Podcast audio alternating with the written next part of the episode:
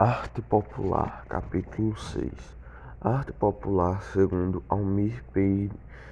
Paredes Cunha, pode ser definida como a arte sem sofisticação, produzida fora do campo da arte erudita, as chamadas artes maiores ou belas artes, e supostamente associada às raízes da consistência coletiva da população mais simples.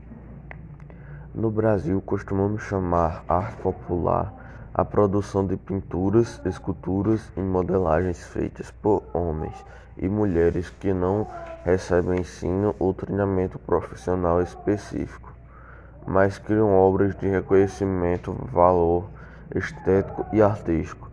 Seus autores são gente do povo que o que em geral quer dizer pessoas com poucos recursos econômicos que vivem no interior do país ou na periferia dos grandes centros urbanos, e para quem a arte significa, antes de mais nada, uma fonte de renda.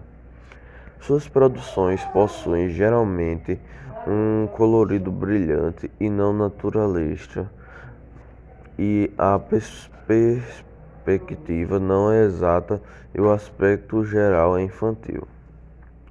Entretanto, os artistas de ditos populares ou ingênuos não, não são necessariamente amadores ou sem con contato com os conhecimentos artísticos.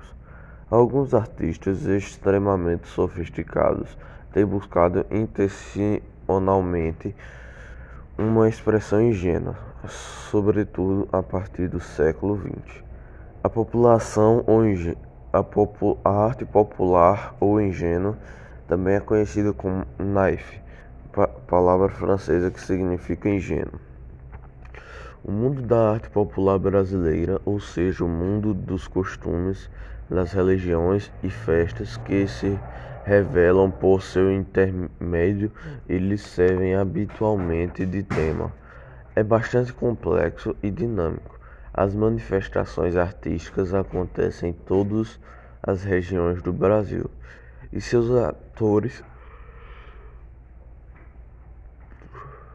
utilizam os materiais que têm à mão, como barro ou madeira e ainda outros, como areia, palha, contas, tecidos e penas de aves.